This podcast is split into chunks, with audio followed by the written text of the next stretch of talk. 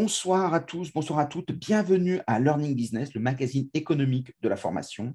On en est au numéro 35 et on va euh, aborder deux thématiques. Une première thématique de bienvenue euh, à quelqu'un que vous avez déjà entendu pour ceux qui sont là depuis le, depuis longtemps, donc puisque ça fait à peu près un an qu'on s'était vu. Euh, on, va, parler de Stéphane Topin qui va nous parler de l'école.com. Euh, et puis après, on va parler surtout des métiers de la, euh, de la formation. Qu'est-ce qui a bougé pour les formateurs Et donc, ça va être l'occasion d'aborder sa vision du monde qui bouge en la matière et qu'est-ce que les formateurs doivent travailler pour être dans le marché en termes de compétences et de connaissances. bonsoir Stéphane. Bonsoir Stéphane, bonsoir à tous. Merci de m'accueillir à nouveau. Quel, honneur d'être euh, de venir euh, deuxième deuxième émission euh, de, format radio. Très très content d'être là parmi vous. Alors première question pour l'école.com. qui a été lancé il y a un an et demi à peu près. un peu moins, un peu moins d'un an encore. La société a été créée en décembre 2020, donc en, pleine période de confinement, donc ça fait un petit peu moins d'un an. Et effectivement, ben, on se développe, on continue de grandir, euh, de développer le projet. Donc on est plutôt content de, cette presque première année. Euh, on fêtera notre anniversaire fin décembre et euh, notre premier anniversaire. Et puis donc cette année a été riche de projets, d'enseignements, de, de plein de choses. On a fait notre premier recrutement il y a peu de temps, donc c'est aussi un événement important. Donc, Très bien. Pour vous resituer un petit peu euh, ce qu'est l'école.com, donc on est. on va peut-être redémarrer en se disant euh, qu'est-ce qui t'a. Euh, tu étais formateur, tu avais exercé dans d'autres structures. Qu'est-ce qui t'a donné l'envie de, te mettre à ton compte? Tout à fait, effectivement, moi, ça faisait 4-5 ans que, que j'étais consultant formateur indépendant sur les questions liées à la transition numérique et j'abordais notamment avec les entreprises et les organisations que j'accompagnais la notion de transition numérique responsable. Le numérique responsable, c'est aussi un enjeu, euh, un enjeu important pour, pour moi, pour tout le monde. C'est euh, la transition numérique, oui, et comment, mais aussi euh, d'évaluer et mesurer son impact, euh, impact environnemental, impact social. Euh, il y a tout un tas d'effets de, de bord liés à cette transition numérique et c'est ce dont je parlais aussi au niveau des organisations que j'accompagnais entre une idée, une envie et le passage à l'acte, il y a quand même un, sacré gap. Donc, qu'est-ce qui t'a fait passer à l'acte? Oui, eh bien effectivement, une, passion, je crois, euh, on peut le qualifier comme ça, pour, euh, pour deux choses. Une passion pour à la fois euh, la notion de formation, de transmission des savoirs et des connaissances, beaucoup de lectures autour de ces sujets-là. Je cite souvent parmi ces lectures Apprendre au XXIe siècle de François Tadei, le fondateur du, CRI, un centre de recherche interdisciplinaire, qui, a été vraiment un livre, qui est pour moi un livre référence hein, sur son analyse de, euh, des enjeux du XXIe siècle qui sont tellement complexes que de toutes les manières, c'est la transdisciplinarité qui pourra, on l'espère, résoudre ou en tout cas apporter des réponses à certaines des questions de société qui nous occupent tous. On est en pleine période de la COP26 euh, il y a l'environnement, bien sûr, mais il y a aussi la biodiversité, il y a aussi la problématique des océans. Mais là, on est toujours sur la sphère environnementale. Si on va sur la sphère, technologique, les enjeux technologiques, c'est bah, tout ce qui est innovation, euh, les innovations liées au numérique, bien sûr, l'appropriation du numérique avec tous les effets aussi euh, de bord comme la, fracture numérique. La société se complexifie, je ne suis pas le premier à le dire. Et donc, les, finalement, pour, rester sur ton parcours euh, encore quelques instants, euh, est-ce qu'aujourd'hui tu dirais à quelqu'un qui, a un petit peu une envie, euh, est-ce que tu lui dirais, vas-y, monte un organisme de formation, c'est le moment? Ou tu lui dirais surtout pas ça, ça, fait, j'y suis dedans, laisse tomber. Quoi. Non, si, je pense qu'il y, a, des choses à faire, il y a plein de choses à faire. donc, moi, c'est quel que soit euh, son projet de création, je pense qu'avant tout, il faut être passionné par ce qu'on a envie de faire. Et la, la motivation, elle vient de la passion. Si on n'est pas passionné par, euh, ce qu'on a envie de faire, c'est vrai que ben, euh, y passe beaucoup de temps. En tout cas, la première année, c'est vraiment quelque chose qui nous occupe, voilà, plus que plus que le temps de travail régulier et je dirais le, temps de travail hebdomadaire euh, normal pour, euh, pour, un, salarié. Donc, c'est vrai qu'il faut y consacrer du temps, beaucoup de temps, beaucoup d'énergie. Mais quand c'est sa passion et qu'on croit en ce que l'on fait et au projet que l'on porte, bah, c'est pas du tout contraignant puisque c'est ce qui nous fait vibrer, c'est ce qui nous motive à, nous lever tous les matins, à résoudre des problèmes et puis à développer notre projet. Donc, donc avant le sujet de la formation, pas de la formation, quel que soit son projet, il faut être passionné. Ça, c'est un premier point. Après, moi, la passion, je l'ai trouvée dans cette, dans cette activité. Il y a la formation d'une part, et puis j'abordais un, autre champ euh, très important aussi pour moi, en tout cas qui, m'intéresse énormément, c'est l'innovation, formation et innovation. Donc, effectivement, toute la dimension technologique liée à la formation, l'apport des technologies au service de la formation, ce qu'on regroupe souvent sous le nom de EdTech. Les EdTech, c'est euh, bah, les, les, technologies au service de l'éducation et la formation. Hein, c'est ce terme un peu générique. Euh, qui, est porté notamment en France par l'association EdTech France. Hein, L'école.com, on est membre d'EdTech France. Comme on est basé en Bretagne, euh, eh bien, on est aussi membre de l'association régionale EdTech Grand Ouest. Euh, et puis, donc, ces deux structures ont vocation à fédérer les acteurs, euh, d'une part, développeurs de solutions technologiques au service de la formation. Donc, moi, ce qui a vraiment créé, pour revenir à ta question initiale, qu'est-ce qui a motivé mon, mon envie de créer cette société, l'école.com c'est vraiment la conjonction de deux, euh, de deux passions, de deux envies, de deux motivations, la formation euh, et la transmission des compétences, et puis euh, l'innovation, notamment technologique. Très bien. Alors pourquoi est-ce qu'on viendrait te voir eh bien, d'une part, parce que bah, le projet qu'on porte, il est, il est, il est, plutôt sympa, sympa, on va dire, mais au-delà de ça. Alors, c'est quoi ton projet si on, alors, on, va, on, va, on, va, dérouler un peu le projet et puis je vais vous expliquer Qu'est-ce qui peut intéresser les, sociétés qui viennent nous voir, les formateurs et formatrices indépendantes qui viennent nous voir euh, Nous, on s'adresse euh, effectivement à, deux sphères. D'une part, euh, la, sphère des formateurs, formatrices indépendantes ou petits organismes de formation, et d'autre part, la sphère des entreprises ou organisations apprenantes. Donc, on va y, on va y revenir. L'école.com, qu'est-ce que c'est? L'école.com, c'est une plateforme de formation collaborative qui a pour mission, on s'est donné comme mission de simplifier l'accès à la formation. Simplifier l'accès à la formation tout au long de la vie, pour tous et sur tous les territoires. Alors derrière ces grands mots, qu'est-ce que l'on fait concrètement? Très concrètement, on met en place une plateforme de formation qui a pour objectif de, de, mettre en relation des offres de formation, de présenter, de proposer des offres de formation qui sont portées et présentées par des formateurs indépendants euh, qui présentent leur offre de formation sur la plateforme école.com. Et donc, on la met à disposition, cette plateforme, et on, leur propose de les accompagner sur leur montée en compétences à la fois euh, technologiques, sur les outils qui vont leur permettre d'adresser ces formations, leur montée en compétences peut-être réglementaires et administratives avec tout, euh, bah, tous, les, tous les nouveaux euh, réglementations ou en tout cas les obligations liées à la formation professionnelle. Et on est au cœur de Est-ce qu'avec cette plateforme-là, tu les aides à devenir, à, à, à se vendre? Oui, bien sûr, c'est l'objectif. Il y a tout un tas de formateurs aujourd'hui qui, qui, qui, ont peu de visibilité. Euh, je discute avec les OPCO. Les OPCO bah, produisent souvent des appels d'offres, des appels à projets. Euh, c'est souvent des organismes de formation qui se positionnent parce qu'elles ont les structures, elles ont les habitudes pour pouvoir, se, pour pouvoir répondre à ces appels à projets. Et euh, j'ai un correspondant chez Acto qui me disait qu'effectivement, bah, ils ont peu souvent la visibilité sur les indépendants parce qu'ils n'ont pas le temps disponible et puis, euh, et puis la, la, ouais, surtout le temps et puis pas forcément l'envie de, de se passer beaucoup d'énergie à répondre à ces appels à projets et à la procédure réglementaire. Donc la fédération, de, le regroupement d'acteurs indépendants, de formateurs indépendants peut être une réponse qu'on peut peut-être nous apporter à ces, à, ces, à, ces, à, ce besoin de réponse à des appels à projets, par exemple. Pour les indépendants euh, qui viennent, euh, ça coûte combien? Parce que ça, c'est important. Alors, ça coûte, ça coûte, ça coûte pas d'argent, en tout cas pas d'investissement initial, il n'y a pas de coût d'inscription, il n'y a pas de coût d'abonnement. On est sur un modèle économique assez classique, on va dire, dans le monde des marketplaces.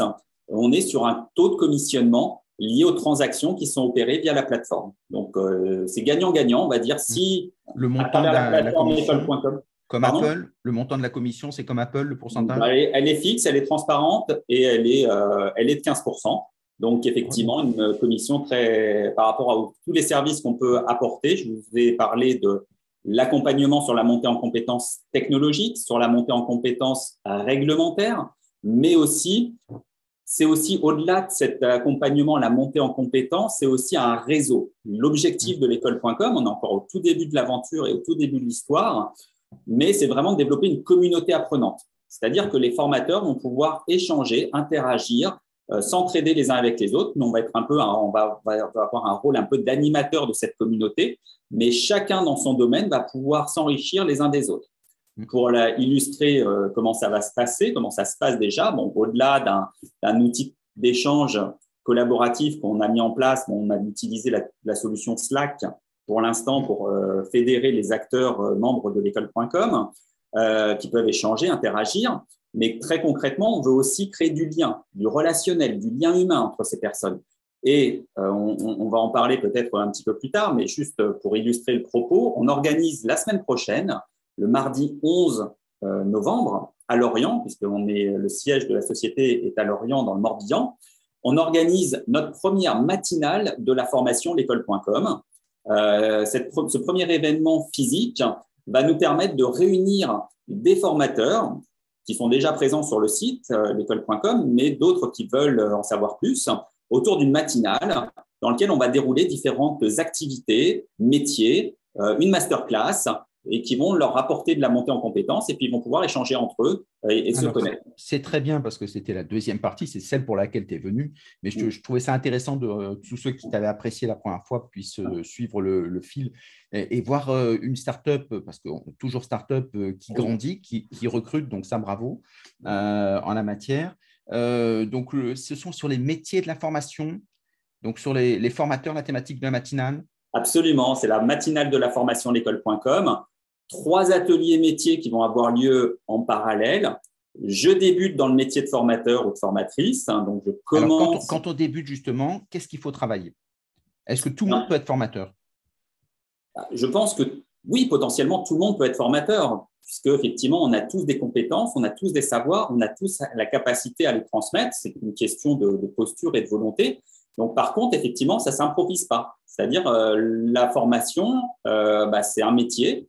Alors, on peut l'acquérir comme compétence? On peut l'acquérir, euh, on peut l'acquérir sur le tas. Il y a beaucoup de personnes, je pense, qui, transmettent leurs compétences et leurs savoirs sans avoir suivi un seul, euh, une seule formation de, formateur. Mais néanmoins, c'est vrai que quand on a quelques clés euh, sur la structuration de ces connaissances, de ces compétences et la manière de les transmettre, eh bien, on est beaucoup plus à l'aise, euh, puisqu'effectivement, on passe de la posture de de la personne qui, qui sait à la posture de la personne qui transmet. Et donc, le formateur, il doit, notamment s'il veut en faire son métier, il doit déjà préparer ses interventions, bien évidemment, structurer sa formation, mais aussi il doit répondre à un certain nombre de critères et d'obligations qui lui sont demandés de la part de ses apprenants, d'une part, premièrement, de la part de ses clients, qui ne sont pas forcément les mêmes d'ailleurs, de la part des financeurs, euh, et de la part de la réglementation, euh,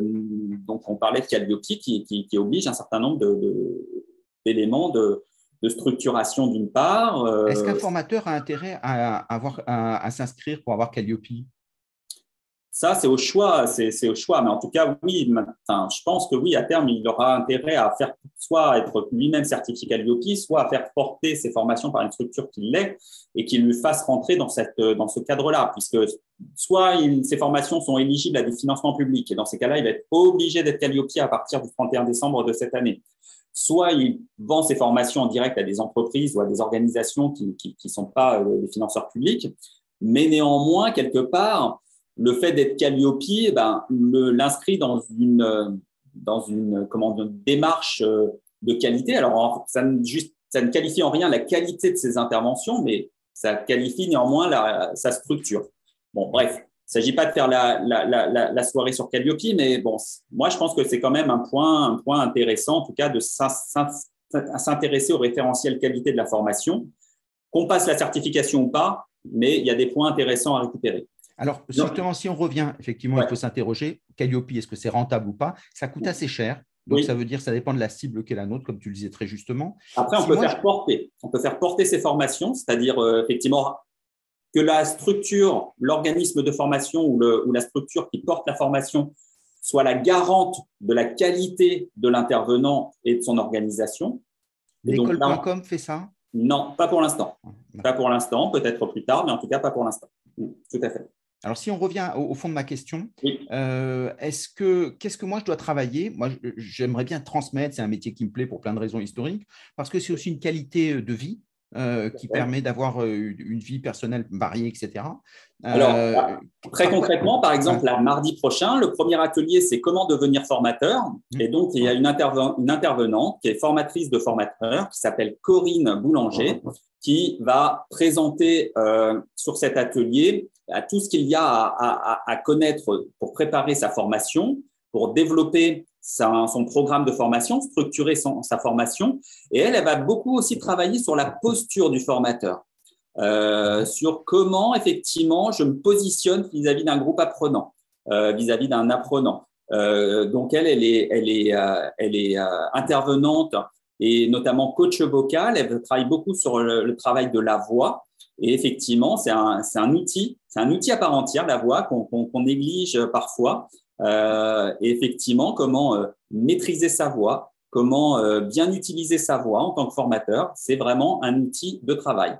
Après, elle va aussi, bien sûr, travailler sur le contenu des formations, la structuration, le découpage pédagogique. Et là, on peut rentrer dans des, dans des connaissances vraiment liées, par exemple, à la taxonomie de Bloom sur effectivement toute la hiérarchie euh, des, euh, des, connaissances et la structuration de sa, formation pour, euh, pour répondre à, des, Alors, si on reste sur, l'animation encore quelques instants, sur l'animation, si tu avais un truc ou deux à donner à des formateurs en présentiel, voilà, on abordera juste après le, le numérique, mais tu dirais qu'est-ce qu'ils doivent travailler alors déjà la voix pour la chauffer, pour la poser, l'articulation sans doute aussi.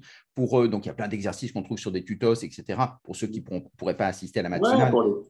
Mais sinon, une fois qu'on a ça, bah, après, quand on est face aux gens, euh, même si on a fait des vocalises avant, euh, qu'est-ce qu'on dit?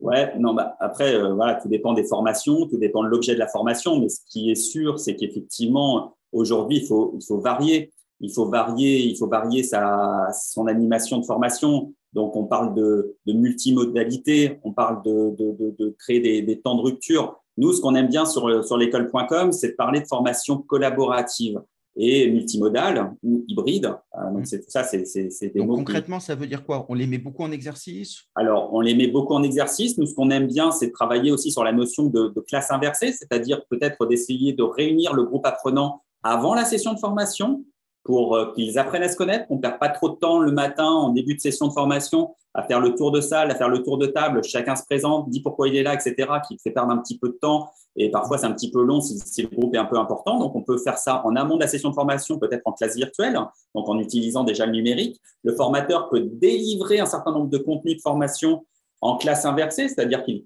euh, toute la partie théorique que, que les personnes doivent connaître pour vraiment profiter de la formation, elle peut être vue avant. Il peut y avoir un test de, positionnement de connaissances au préalable. Et la session de formation, le moment présentiel doit vraiment être quelque chose de très... Euh, on doit faire vivre une expérience, une expérience apprenante. Ça, c'est vraiment un enjeu. Et c'est pour ça aussi qu'à travers l'école.com, on souhaite favoriser ces, ces, sessions de formation en présentiel en proposant aux formateurs de trouver des lieux qu'on appelle, nous, les espaces de co-learning. Donc, c'est des espaces propices à accueillir des formations, qui sont tout simplement des tiers-lieux, des espaces de coworking qui existent déjà et qui se développent un peu partout en France, énormément. Et donc, nous, on les référence sur la plateforme, l'école.com, pour favoriser euh, la mise en relation entre les formateurs indépendants qui présentent leur formation et ces lieux-là. Et qu'un formateur puisse réserver une salle, réserver des services dans ces tiers-lieux, dans ces espaces de co-learning et pour faire vivre à son groupe apprenant vraiment une expérience riche et, euh, et dynamique. Euh, dans, quand tu dis une expérience riche et dynamique, ça veut dire que le formateur doit être un showman? Ah, Je ne dirais pas jusque-là, ce n'est pas, pas la finalité du, du showman. Euh, on ne doit pas faire, on doit pas monter sur la table pour, pour faire le show. Je pense que c'est pas ça. L'important, c'est vraiment le fond. mais la forme est au service du fond. Donc après, c'est trouver le bon équilibre entre, effectivement, si on a un très bon contenu de haute qualité, mais que la personne n'est pas du tout dans la transmission ou pas du tout dans la dynamique apprenante, eh bien, je pense que voilà, ça va faire vivre une expérience qui ne va pas forcément être à la hauteur des attentes des, apprenants, où il peut y avoir un, effet. Voilà, on est dans une société qui, aime bien euh, voilà, quelque chose d'assez dynamique, d'assez rythmé. C'est comme ça. Euh, à une autre époque, à d'autres époques, c'était certainement différent, mais aujourd'hui, on a besoin effectivement de, rythme et, de dynamisme. Et après, il ne faut pas que le, le, spectacle prenne le dessus sur le fond. Hein. Les personnes, ils viennent se former, donc euh, on n'est pas venu là pour assister à un spectacle. Euh, donc, euh, effectivement, c'est juste équilibre entre, entre, la forme et le fond. Mais l'un est au service de l'autre pour moi. Est-ce que tu as des formations qui, qui permettent de travailler ce qu'on appelle la contagion émotionnelle? Parce qu'il y a des gens qui sont un peu atones dans la voix, dans, dans, le, dans le physique, etc., qui ont des contenus qui peuvent être des grands experts, mais qui sont pénibles dans l'animation, et donc finalement qui ne donnent pas envie. Et il y en a d'autres qui sont allumés, donc on voit qu'il y, y, a de la, la matière, ce qu'on appelle la contagion émotionnelle. Est-ce que tu, tu, as des alors trucs pour, euh, pour, Je ne sais pas si, si c'est la contagion émotionnelle. Moi, je vais te parler dans ces cas-là du deuxième atelier euh, qui est prévu donc à, à, la matinale de la formation donc euh, la semaine prochaine, mardi, euh, le mardi 16 novembre. Deuxième atelier, ça va être un atelier là pour des personnes qui sont a priori déjà formateurs, qui ont déjà les bases, les fondamentaux et qui veulent évoluer dans leur pratique, dans leur pratique Donc, de formation. Tu dirais que pour démarrer, finalement, il n'y a pas grand-chose que tu donnerais, hormis préparer évidemment ces supports, etc. Euh, et, et, bien sûr, il y a après une possibilité de monter en puissance, il y a plein d'outils disponibles. Mais pour démarrer, tu dirais sur quoi ils doivent travailler les, les formateurs qui veulent se lancer? Bien. Je pense que de toutes les manières, les premières fois, c'est toujours, bah voilà, c'est toujours un saut dans le vide, un saut un peu dans l'inconnu quand on fait face à un, groupe apprenant qui nous regarde et qui attend de nous qu'on délivre un contenu de formation intéressant, riche, etc. C'est toujours un, un, saut dans l'inconnu, donc il y a toujours une première fois. Donc, faut se lancer, faut se lancer, faut se préparer, faut se lancer. Donc après, la, la préparation, elle, elle, elle, vient, je dirais, on apprend en marchant, comme un, un bébé, euh, voilà, il tombe et puis il se relève.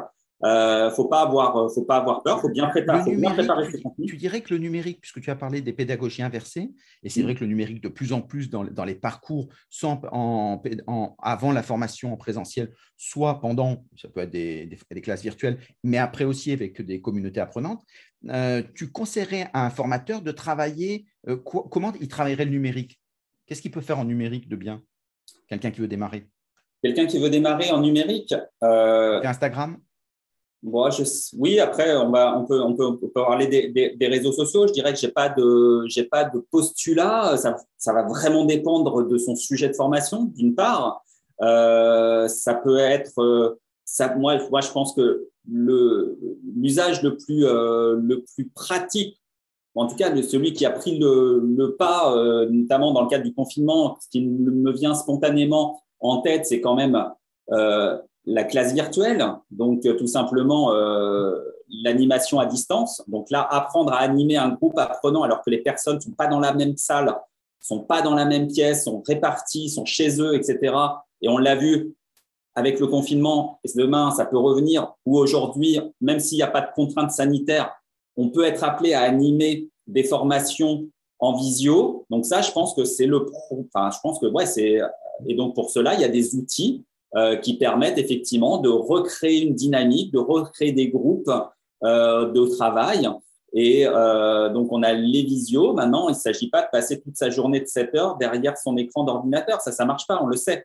Donc, on l'a appris aussi à nos dépens euh, avec euh, bah, le confinement quand on a été obligé de se, se réorganiser dans, l'urgence. Aujourd'hui, bah, on a appris cette expérience. Et aujourd'hui, je pense qu'il n'y a plus de formateurs qui envisagent une session de formation euh, d'une journée en visio. Euh, enfin, je, voilà, c'est compliqué. Donc, il faut, faut, bien, ou en tout cas, faut qu'elle soit. C'est tout l'intérêt euh, quand on a une journée complète, parce que c'est un format aussi qui est, qui est encore utilisé, en, en 100% visio, c'est de se dire, comme tu disais très justement au début, c'est de casser les rythmes. Bien à sûr. un certain moment, de les faire travailler en sous-groupe, mmh. d'où le fait d'avoir des outils de visio qui permettent les sous-groupes. Et donc, ça permet d'avoir des restitutions, de redialoguer. Et donc, Absolument. tout ce travail-là est assez intéressant. Et d'ailleurs, ça présente aussi des avantages hyper sympas. On peut faire venir des gens en visio. Ouais. Les gens se connectent une demi-heure à un expert dans le domaine dans lequel on, a, on intervient, quelqu'un qu'on qu connaît bien, un ancien client qui a fait des choses sympas, etc. On le fait venir et dans oui. une formation, c'est magique. Tout à fait. Et là, j'ai découvert récemment, et là, on, on, parle un peu de prospective euh, sur de la formation à distance. J'ai découvert récemment des nouveaux outils qu'on va présenter un petit peu de manière euh, un peu en, teasing sur, sur la, la, la, la matinale, euh, l'usage de la réalité virtuelle. Mais plus que la réalité virtuelle est plutôt des mondes virtuels. Hein. C'est un sujet aussi d'actualité avec les annonces notamment de, Facebook qui devient méta récemment, avec des grandes annonces. Bon, après, voilà, il ne s'agit pas de. C'est une innovation technologique, il faut, faut l'appréhender. aux formateurs d'aller sur des outils comme le, Metaverse ou, HTC avait déjà fait des choses avec Vive. Euh, tu leur conseillerais d'aller faire des formations un peu comme Zoom en 3D tu leur conseillerais d'aller euh, là-dedans? Bah, Je pense, je pense. En tout cas, moi, j'ai été assez bluffé parce que j'ai vu euh, notamment présenté par, par Laval Virtual et qui ont développé une filiale qui s'appelle, ah, j'ai oublié le nom, ils vont m'en vouloir, mais euh, Commodal. Voilà, c'est Commodal, la société, euh, la société de la Val virtuelle, parce qu'il faut promouvoir les technologies ou en tout cas les, les, services qui sont présentés par, les, par, des, par des structures euh, en France euh, et pas forcément aller tout de suite se jeter dans les bras de, de, de, Facebook. Mais euh, franchement, il y a des trucs qui m'ont assez. Ça coûte pas un peu cher on n'est pas encore rentré, on est vraiment en phase exploratoire, donc on n'est pas encore rentré dans les coûts. Euh, mais en tout cas, ça sera à creuser. Pour l'instant, on est vraiment en phase de découverte des fonctionnalités, des services que cela peut apporter. Mais effectivement, pour illustrer le propos, euh, reconfigurer, donc quand on est dans un espace, dans ce qu'on appelle un monde virtuel, effectivement, il y a le terme métavers qui, peut être utilisé aussi, on, a la représentation du formateur qui peut être sous différentes postures, soit devant son assemblée d'apprenants, donc sur scène avec un, document qui, défile derrière lui et qui l'explique. On peut reconfigurer la scène euh, en groupe, en, table, et donc les apprenants se regroupent par, par table de 4-5 et ils se déplacent dans cet univers virtuel pour se regrouper. Et après, ils peuvent travailler entre eux, mais on voit la scène, on voit les autres personnes qui sont aux autres tables. On les entend pas, mais on les voit. Ou alors, on peut se reconfigurer en 1-1-1, en face à face pour travailler en binôme. Enfin, voilà, il y a, et là, on peut vraiment reconstruire, peut-être encore de manière encore plus flagrante qu'on peut le faire en visio, euh, un espace de travail comme si on était dans une salle de formation. Donc voilà, ça c'est à titre de truc, un, astuce, c'est le fait de dire qu'on peut le faire aussi, même sur un écran euh, traditionnel, sans avoir à acheter le casque qui peut représenter un coût. Euh, donc, et ça permet d'avoir euh, des usages qui se construisent, puisque c'est quelque chose, même si ça existe depuis longtemps, la massification n'a pas encore eu lieu. Non, et, on est vraiment sur des nouveaux, des nouveaux. Il y a encore une approche exploratoire, effectivement, et ça va nécessiter aux formateurs d'appréhender. Il ne s'agit pas de tout basculer dans ces, dans ces outils-là, mais on est encore une fois dans une autre une autre euh, option qui va être proposée au catalogue euh, des outils des formateurs. Euh, il va pouvoir utiliser la visio à un moment, un espace virtuel à un autre moment, du présentiel, du e-learning, tout un tas d'outils numériques et, physiques pour, hybrider et, faire de la multimodalité. Et c'est là où, par rapport, chaque fois qu'il y a un investissement un peu important, c'est de réfléchir son retour sur investissement, surtout quand on est une petite structure, c'est de se dire, est-ce qu'on a un client qui accepterait de faire un POC, comme on dit, mais une première formation donc qui permettrait d'amortir un peu mes investissements s'il y en a. Et si on n'en a pas, le conseil, c'est quand même de commencer à, capitaliser une trésorerie pour après se lancer. Mais c'est très différenciant et ça permet d'avoir, quand on veut travailler avec des grands clients qui ont l'habitude d'avoir beaucoup de, clientèle, euh, de, leur proposer des choses qui sont des alternatives de très bonne qualité. Donc bravo. Donc ça, c'est quand on démarre. Quand on est expert, euh, sur quoi il faut travailler alors? Alors, quand on est plus, plus, plus expérimenté, là, ce, sur quoi, ce qu'on va proposer aux, personnes qui, qui, seront présentes euh, à la matinale de la formation l'école.com, c'est de travailler sur, on va sortir de la partie technologique, mais on va travailler sur l'apport des neurosciences cognitives. Et donc, on va avoir un atelier animé par Eric Collin, donc, qui est formateur de formateurs et expert en neurosciences cognitives, euh, qui est quelqu'un qui a dirigé euh, le, la formation euh, à l'Institut des télécoms de, Rennes. Et donc qui, euh, développe, cette, approche des neurosciences cognitives et qui va nous expliquer en quoi les nouvelles connaissances sur le fonctionnement du cerveau servent aux formateurs à réorganiser ou en tout cas faire évoluer la, structuration de leur formation. Et j'ai assisté à un de ces ateliers récemment euh, qui, voilà, des choses assez simples, hein, mais peut-être qu'ils sont connus par, par la plupart d'entre vous, en tout cas moi, qui m'ont permis de réancrer cette, cette connaissance, euh, parce que voilà, on oublie, on oublie aussi rapidement. Hein, on sait bien que le taux d'oubli euh, des, des, des, connaissances transmises lors d'une séance, séance, de formation, il est très, très, très, très, très élevé. Euh, on, on, retient moins de 20% de ce qu'on a entendu ou appris au cours d'une séance de formation. Je ne sais plus quel est le chiffre exact, mais faudrait, voilà, j'ai encore besoin de réancrer cette connaissance-là. Je, je l'ai oublié, en tout cas, c'est sûr que c'est moins de 20%. Donc, tu, tu dirais que l'apport des neurosciences est sur la mémorisation? Alors, c'en est un, bah, il n'y a pas que ça, mais c'en est un. Et donc, pour illustrer le propos, bah, je me souviens très bien de, de ce que nous disait euh, Eric lors d'un atelier précédent, Eric Collin, euh, c'est sur la courbe de l'oubli. Et pour retenir quelque chose dans le temps, il nous conseillait de réancrer euh, de manière régulière et en divisant le temps par deux pour réancrer à chaque fois son, sa connaissance. Alors, qu'est-ce que ça signifie? Si je veux me souvenir de quelque chose dans deux ans, quelque chose que j'ai appris aujourd'hui, je veux m'en souvenir dans deux ans, eh bien, dans un an, je me fais une petite séance de rappel euh, sur la connaissance. Dans six mois, je me réancre cette, cette connaissance. Dans trois mois, je me la réancre. Dans un mois et demi, je me la réancre. Dans euh, trois semaines, je me la réancre, etc., etc. je divise à chaque fois par deux le temps euh, pour avoir un rappel mémoriel euh, qui me permette de vraiment ancrer vraiment de manière très forte.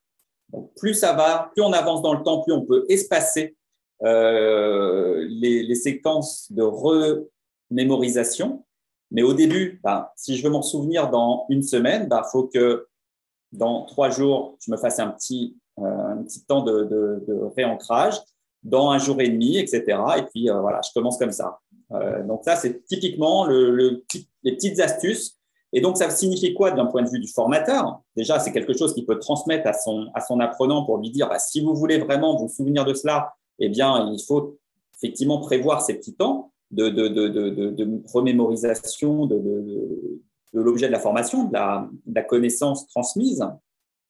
Et donc, ça peut vouloir dire quoi? Ça peut vouloir dire que lui, dans son processus de transmission de sa, son savoir, de sa connaissance, il va prévoir, euh, il va prévoir ses, rappels, ses rappels mémoriels euh, dans le temps pour vraiment accompagner ses apprenants dans la durée. Alors, c'est peut-être pas lui qui va faire à chaque fois appeler tous ses apprenants pour leur dire hey, euh, vous vous souvenez de ce qu'on a vu il y a un an? Non, ça, c'est pas possible. Encore que dans un an, on peut se refaire une petite séance en ligne ou en présentiel hein. pour, pour retravailler.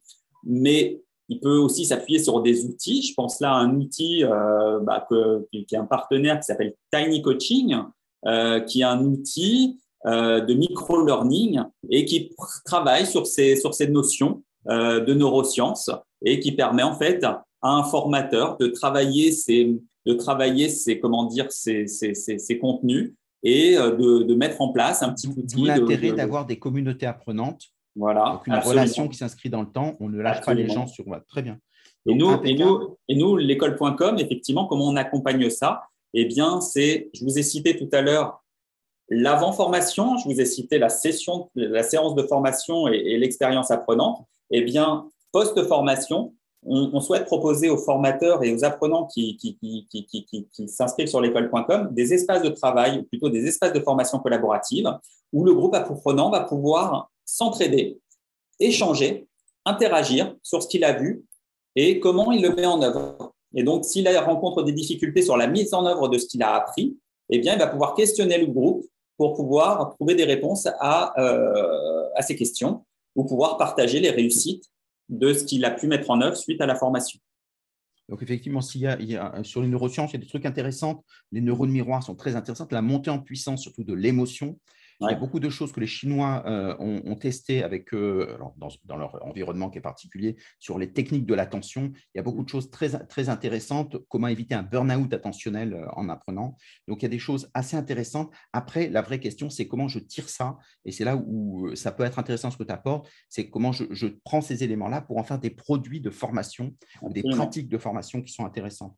Il y avait, euh, puisqu'on arrive vers la fin, euh, il y avait quelque chose d'assez intéressant que tu proposais disais, c'est de dire que le, sur les réseaux sociaux, comment le formateur devient un influenceur. Et donc, ça, c'est intéressant. Donc, comment il fait? Troisième atelier, puis effectivement, on aura, on aura bouclé la boucle des ateliers métiers. Donc, euh, le formateur influenceur, donc là, animé par, euh, par Félix Lapoussière, euh, dirigeant fondateur de l'agence de, de, marketing relationnel Influence. et donc, c'est un, un, atelier où là, le, formateur va réfléchir aux techniques que proposent, qu'utilisent les, les, les, influenceurs pour vraiment valoriser, valoriser ses connaissances et euh, son offre de formation. Euh, et donc, euh, vraiment rentrer dans un. Dans dit faire de la veille Ça veut dire faire de la veille, ça veut dire effectivement. Mais ce n'est pas de la réputation, la veille. Comment non, on construit une réputation? Moi, je suis un formateur tout seul dans mon coin, dans, dans un lieu dit en France, tout perdu. je suis plutôt expert, je me considère comme tel. Comment je fais pour que je sois reconnu par les autres dans mon expertise? Eh bien, d'ailleurs, d'abord, c'est d'être d'avoir un, un, fond d'expertise voilà, qui, qui mmh. tienne la route, ça c'est la base. Donc la veille, la veille sert à effectivement bah, tout ce qu'on a pu évoquer ce soir ensemble. On est tous les deux, je crois, assez friands d'innovation et de technologie, donc on, est en permanence en veille, à l'affût de, de, tout ce qui est nouveauté et, et, et, on aime bien le partager. Donc, euh, donc voilà, ça, ça, ça, nous sert aussi à ça, ça nous sert à, à maintenir notre niveau d'expertise, en tout cas un certain niveau d'expertise. Après, c'est se faire connaître. Euh, c'est bien d'être expert dans ton domaine. Comment tu fais C'est ça la question. Voilà. et, donc, effectivement, ces, formateurs, ces formatrices, eh bien, elles ont déjà beaucoup de temps à consacrer à leur formation. Euh, et donc, euh, l'idée de cela, c'est de pouvoir les accompagner. c'est aussi un, des objectifs que l'on se fixe, c'est les accompagner sur la valorisation de leur offre de formation et de leur personnalité. Alors, différemment, comment toi tu fais pour les, pour les faire connaître? et donc, une perle rare. Et donc, effectivement, ben, ça peut être par euh, leur mettre à disposition des outils de service de, contenu de, type podcast que tu fais très bien, par exemple, pour valoriser euh, leur contenu de formation et, faire connaître leur, euh, leur expertise. podcast ou podcast vidéo ou voilà, des petits, des petits teasers. c'est du contenu, effectivement, pour être bien référencé. C'est tout un tas de, de techniques assez bien connues du de la sphère du community manager, du community management. tu leur conseillerais d'aller sur les réseaux sociaux? Bah, un, les réseaux sociaux, c'est un canal de diffusion. C'est pas, pas une finalité en, soi, mais c'est effectivement un, canal de diffusion qui leur permet. Il ne s'agit pas d'être sur les réseaux sociaux pour être sur les réseaux sociaux. Il s'agit d'être sur les, la finalité du, formateur. C'est au final, c'est aussi de, de, de, bah, de, comment dire, de présenter aux personnes susceptibles d'être intéressées par leur formation bah, euh, ce qu'ils font et pourquoi c'est intéressant de, venir à leur formation. Donc oui, faut, faut, faut, être présent de manière intelligente euh, et euh, effectivement euh, de, de, de s'en servir comme un outil. C'est un outil comme un autre, hein, le réseau social. Il ne faut, faut, pas le diaboliser. On peut, ça peut être le meilleur comme le pire. Euh, mais c'est qu'un outil. Mais pour, être, pour être influenceur, c'est mieux les réseaux sociaux. Parce que être influenceur quand tu es tout seul. Bien sûr, c'est clair. Ou alors ta sphère d'influence, elle est limitée à un territoire. Elle est limitée à un petit territoire et tu n'as pas spécialement euh, envie, effectivement, de, de, rayonner euh, plus largement. Bon, après, il y a alors, est-ce que j'ai bien compris si tu dis il n'y a pas que les réseaux sociaux Me semble-t-il, franchement, quelqu'un qui ne serait pas présent sur les réseaux sociaux, il n'est pas prêt d'influencer grand monde. Mm. donc, ça, pour être clair, donc au minimum LinkedIn, donc, mmh. avoir une page LinkedIn me paraît être la, chose. On n'est pas à l'abri de faire un groupe, euh, quelque chose dans le genre, avec des gens, mmh. déjà tous ceux qu'on a formés, comme ça on les récupère sur les réseaux sociaux, ça nous permet d'avoir du lien. Donc, ça, c'est à minimum. Maintenir, euh, maintenir, le lien, ce que tu dis très bien, effectivement, hein, l'influence, elle commence par le maintien du lien avec, une personne qui fait, ça fait 10 ans qu'elle fait de la formation. Combien de personnes elle a rencontrées au cours de ces, sessions de formation? Mmh. Ça fait déjà un groupe apprenant juste euh, incroyable. Et donc, par contre, elle a souvent perdu le lien avec ces personnes-là. Et par exemple, pour euh, leur reproposer une nouvelle session sur un autre sujet connexe, etc., eh bien, c'est un peu dommage parce qu'elle a créé du lien. Il y a eu un, relationnel qui s'est créé à un moment donné et elle a perdu ce lien avec, euh, avec, le, avec la personne. Donc, c'est intéressant de le maintenir. Quoi. Exactement. Et, et, la clé pour que ça marche bien, pour être influenceur, il faut penser à une newsletter, euh, mmh. c'est-à-dire d'être capable à un moment de. Alors, soit on utilise les newsletters, vous avez pu voir que LinkedIn en propose des newsletters qui sont bien poussés au-delà de votre zone d'influence parce qu'en fait, c'est un nouveau produit, donc en général, le pouce, hein, c'est autant en profiter. Donc, on profite de leur algorithme. Mais ça veut dire que dans ces cas-là, et vous avez une page sur laquelle vous mettez des articles régulièrement, et derrière, vous pouvez les pousser pour que les gens puissent vous suivre. Et à la fin, des gens vont vous aimer, non pas pour ce que vous formez, mais parce que ce que vous dites est intéressant, quel que soit le sujet d'intérêt qui est le vôtre. Et puis, au bout d'un moment, si vous dites, bah, justement, vous faites de la conversion en disant, venez nous voir, on fait une formation, elle est géniale, on va se régaler. Dans ces cas, les gens viennent parce que vous, travaillez. Mais si personne vous écoute, même si vous dites, j'envoie un mail en disant, on fait une formation, elle est géniale, moi, je ne vous connais pas, je ne sais pas qui vous êtes, euh, j'y vais pas. c'est c'est ce travail de fidélisation. Et une fois qu'on a créé le lien avec eux, l'accroche, c'est d'être capable de se dire, bah, on les relance régulièrement, voire même on les écoute. On peut se dire de quoi ils veulent parler? Moi, j'ai ma zone de, confort sur laquelle je sais ce qui m'intéresse. Ça me paraît intéressant. Mais donc, à la limite, pourquoi pas leur demander de faire ce qu'on appelle du 2.0 hein. Tout à fait, tout à fait, tout à fait d'accord avec toi. Et je rebondis sur quelque chose que, tu viens de dire, que tu as dit tout à l'heure. Euh, effectivement, c'est aussi dans, l'ADN de, l'école.com. Euh, on est une plateforme, on l'assume totalement, euh, de type marketplace. Mais notre vraiment notre ADN, c'est vraiment la valorisation, la mise en avant de l'intervenant formateur. On ne peut pas faire de la quantité, on veut faire vraiment de la création d'une communauté où les gens, alors tout le monde ne se connaîtra pas bien évidemment, mais en tout cas où la valorisation du formateur et de l'intervenant est vraiment au cœur du, projet. Euh, et donc effectivement, euh, la mise en avant de ce qu'on met sur l'école.com, c'est lorsque vous choisissez une formation sur l'école.com, vous savez qui est-ce qui va vous former. vous ne choisissez pas uniquement un programme, vous avez le programme détaillé bien évidemment, c'est le, minimum qu'on doit à l'apprenant, mais vous savez aussi la personne qui va intervenir, et vous avez son profil, et vous savez sa biographie, et vous savez un petit peu, vous pouvez aller euh, scruter un petit peu ce qu'il a fait auparavant. Pour l'instant, vous avez combien d'apprenants, euh, vous avez combien d'indépendants ou de formateurs Aujourd'hui, on a une quarantaine d'indépendants qui sont, euh, qui sont référencés sur la, sur la plateforme. En moins d'un an. ouais, non, tout à fait. Et puis voilà, on ne cherche pas forcément à, à, grandir trop vite parce qu'on a encore plein de choses à améliorer sur, sur l'outil et la solution. Mais, mais voilà, ça, ça, ça commence, ça commence bien. Et on a beaucoup parlé de, l'offre à destination des indépendants. Comme le temps tourne, je ne voudrais pas euh, vous quitter sans, vous évoquer aussi un autre axe de développement qui est très important pour nous euh, et qui, euh, qui, accroche bien sur, nos premiers mois de, développement, c'est l'offre aux organisations, aux entreprises apprenantes.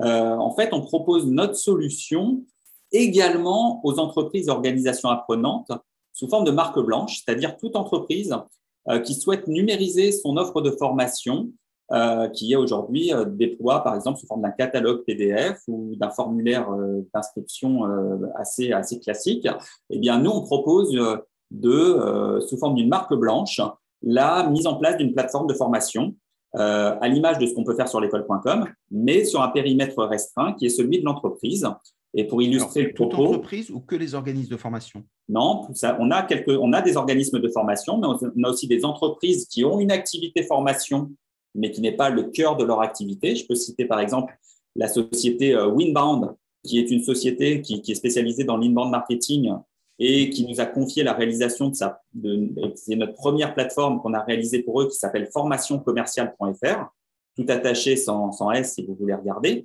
et qui est une plateforme qui s'appuie sur, sur notre socle de, de, solutions et qui est aux couleurs de, de, Winband. Et donc, formationcommerciale.fr, c'est un, référence, un référence, une vingtaine, 25, je crois, de mémoire, formation sur, sur le commercial 3.0 comment, euh, comment utiliser LinkedIn pour vendre, comment vendre en visio, comment euh, mhm. utiliser l'inbound pour vendre, etc. on peut s'inscrire euh, sur, sur, sur, sur, leur plateforme. Puisque tu parles d'un levier de croissance avec un, développement, quelles sont tes, tes, ambitions sur les trois prochaines années? Ah, bah, Elles sont importantes, elles sont très importantes. Maintenant, il faut, faut, faut, y aller progressivement. On, Par exemple, on, a, on, a, on, a, vocation, on a vocation à se développer. Là, on, on, pour illustrer le propos, on est en train de travailler sur une grosse plateforme, là aussi en marque blanche, pour un, une société, enfin pour un organisme, pour une organisation. C'est pas une société, c'est une, c'est une structure associative. Euh, je crois que c'est associatif, je vais vérifier, mais qui s'appelle l'Union des couveuses d'entreprises, qui a un réseau de 40 couveuses en France métropolitaine et outre-mer, et on va leur développer là aussi, alors plus qu'une plateforme, une véritable marketplace des formations en entrepreneuriat la plateforme qui va être lancée courant novembre va s'appeler l'École supérieure de l'entrepreneuriat et va accueillir des formations reconnues euh, RNCP euh, niveau 6, Bac plus 3, sur entrepreneurs de la TPE, va accueillir des formations euh, je dirais, euh, plus sous forme de modules sur plein de thématiques liées à l'entrepreneuriat. Et on va déployer ça au niveau national, France métropolitaine et Outre-mer, pour accompagner les 3500 personnes qui se lancent dans l'entrepreneuriat à travers une couveuse d'entreprise.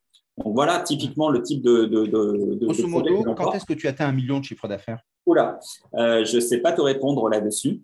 tu te dis dans un an, dix ans, vingt ans? Je ne sais pas te dire, je ne vais pas m'aventurer parce que quand tu me réinviteras dans un an, euh, tu me poseras la question. Mais, euh, mais je t'en dirai plus. Non, je ne vais pas annoncer de chiffres comme cela, c'est trop, trop voilà. Mais en tout cas, oui, il y a de l'ambition, il y a de l'envie. tu penses que c'est un chiffre que tu peux atteindre à terme? Oui, bien sûr. D'accord. Oui, ce n'est pas, pas, une question de, de, de savoir si c'est possible ou pas, c'est de savoir quand ce sera. Mhm. Mais euh, oui, enfin là, oui, là, je peux te répondre. Très bien. Non, mais parce qu'il y en a qui peuvent se dire, moi, je veux, je veux un petit truc tranquille, euh, sans être plus que ça. Il y, a, euh, il y, a, une vraie volonté de développement. D'ailleurs, bah, encore une fois, on, est, on a moins d'un an d'activité. On a donc réalisé, on a trois clients en plateforme en marque blanche, beaucoup de projets dans les cartons à venir. Euh, même je ne peux pas en parler, ils ne sont pas encore signés euh, définitivement, mais pas mal de beaux projets à venir. Et là, pour, ce, pour, euh, pour, pour parce que tu tends la perche sur, sur le développement de l'activité de la société. Notre challenge pour la fin d'année et début d'année prochaine, c'est de trouver des, des, partenaires pour nous aider au développement et à la croissance de l'entreprise euh, afin de pouvoir recruter l'équipe qui. Comme partenaire client, ou tu veux dire des investisseurs? Des investisseurs. Euh, pour euh, nous accompagner, des investisseurs qui ont à la fois bah, voilà, des, moyens pour nous accompagner financièrement, mais aussi euh, l'ADN qui, qui, correspond à cette envie de développer une entreprise engagée, une entreprise investie sur ces enjeux de formation, de développement des compétences tout au long de la vie, et peut-être même aussi, je le souhaite en tout cas, une entreprise à mission, donc qui soit, qui soit portée par des valeurs assez fortes euh, sur, ces, euh, sur ces enjeux de, développement des compétences euh, pour tous et sur tous les territoires. Le gros atout de l'école.com, me semble-t-il, c'est à la fois, c'est comme toutes les, startups, c'est son fondateur. Donc, c'est celui qui lance parce qu'il a une, une, idée, une vision. Donc, ça, c'est important. Et derrière, c'est d'être bien intégré dans le tissu. C'est-à-dire que vous êtes en relation, vous écoutez, vous rencontrez des gens, alors que beaucoup de personnes montrent leur boîte contre le monde entier et donc, c'est beaucoup plus difficile euh, d'avoir une vraie croissance et d'apporter une vraie valeur ajoutée qui soit utile à tout le monde. Parce qu'on a besoin de bras et qu'aujourd'hui, tout est à faire en formation. Et donc, forcément, quelqu'un comme toi, c'est quelqu'un de, euh, de, très utile parce que justement, tu es à l'écoute des gens euh, et tu es capable de leur apporter ce dont ils ont besoin. Et souvent, il y a beaucoup de grosses structures qui ont des envies, mais qui ne savent pas trop comment les gérer. Et comme toi, tu es en situation de start-up, tu peux, tu peux leur dire chiche, parce qu'en fait, tu es légitime pour ça. Donc, ça, c'est mm, mm, quelque mm. chose. Donc, si je devais inviter pour des gens qui veulent euh, se lancer, euh, rencontrer des gens, aller dans toutes les associations, serrer des mains, etc., ça paraît de, perte de temps, parce qu'il y en a plein qui ne vous donneront jamais un centime, mais ça vous permet de comprendre comment ça fonctionne les structures, de vous dire ça, je ne ferai jamais, ça, ça me plaît. Et donc, ça me permet de vous positionner. Et au bout d'un moment, quand vous vous lancez, bah, vous avez des gens que vous avez déjà croisés deux, trois fois. Donc, eux vous ont identifié. Et s'ils ont des envies qui peuvent être partagées, ça, peut faire tilt. Bah, carrément, je suis tout à fait d'accord avec toi. Et pour là aussi rebondir, recroiser et illustrer ce que tu viens de dire, j'ai la chance pour, pour, euh, en, clôture de la matinale de notre premier événement euh, en présentiel, la matinale de la formation l'école.com. Hein, je vous en ai déjà parlé beaucoup. Mais en clôture, après les trois ateliers métiers, on finit en beauté par une masterclass euh, d'une heure avec Yannick. Qu'est-ce qu'une masterclass? Parce qu'il y a beaucoup Alors, de personnes. Une masterclass, on l'appelle comme ça. Après, je ne sais pas si c'est euh, si c'est un terme, euh, voilà, mais en tout cas, on l'a appelé comme ça pour la pour la pour différencier ce temps euh, des, des, ateliers métiers, euh, qui va être animé par Yannick Raffnel. Donc Yannick Raffnel, pour ceux qui connaissent pas, c'est c'est quelqu'un qui est très actif dans le milieu de, l'innovation dans le secteur de la formation. C'est le coprésident d'EdTech France, fondateur du Learning Show à Rennes. Donc, c'est quelqu'un qui, qui, qui, est plein de plein de plein d'idées aussi, et donc qui va nous, euh, nous, accompagner et euh, sur euh, bah, l'usage de ces technologies, de ces EdTech en tant que formateur indépendant, formatrice indépendante, petit organisme de formation. Comment je me retrouve dans cet usage des outils et, et, au-delà des outils, la posture, on revient sur la posture du formateur ne pas se laisser absorber par la technologie, mais, être en maîtrise euh, de pourquoi on utilise cette solution plutôt qu'une autre et, euh, et, à bon escient. Donc, ça nécessite effectivement une culture numérique, une culture de, de, de, ces innovations. on peut pas maîtriser C'est un homme magique et formidable. On peut le voir à Lorient. Alors, on peut le voir à Lorient, ben, mardi 16 novembre. Exactement. dans le cadre de la matinale. si on est dans le quartier et qu'on veut s'inscrire ah, bah, vous pouvez venir sur place, vous pouvez vous inscrire sur l'école.com, donc l-école.com, il y a la fiche d'inscription, la fiche de présentation du programme détaillé, euh, la matinale de la formation, l'école.com. Ça coûte 25 euros, donc juste euh, de quoi nous rembourser des frais euh, de réservation. Ça se passe au Palais des Congrès de Lorient, sur le port de Lorient. On va faire une petite balade après pour, pour profiter de, de, du bon air marin du Grand Ouest. Et pour ceux qui sont disponibles l'après-midi, on enchaîne aussi par un autre événement, puisque c'est un événement, c'est une journée entière dédiée à l'innovation, à la formation, à l'éducation et au recrutement, puisque l'après-midi, après, après la matinale qu'on organise euh, nous, euh, se déroule un événement qui a lieu tous les ans euh, consacré au numérique, qui s'appelle Connecting Lorient. Et cette année, Connecting Lorient, la thématique, c'est en quoi le numérique impacte l'éducation, la formation et le recrutement. Donc, c'est une journée complète si, si, si, vous Donc, êtes une bonne raison de faire une, une Learning Expedition à Lorient. Et puis, ça permet de voir euh, Stéphane Topin que vous avez entendu. Et si vous l'avez apprécié, vous verrez, c'est quelqu'un de sympa euh, et qui est compétent. Et donc, ça, c'est bien. C'est une belle personne à, rencontrer. Merci Stéphane. Merci beaucoup à toi. À bientôt. Au revoir.